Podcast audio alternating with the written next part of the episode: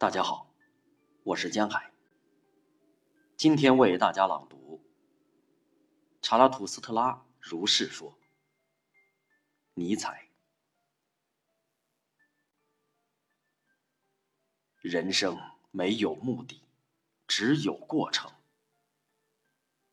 所谓的终极目的是虚无的。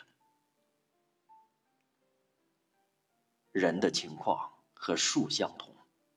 它愈想开向高处和明亮处，它的根愈要向下，向泥土，向黑暗处，向深处，向恶。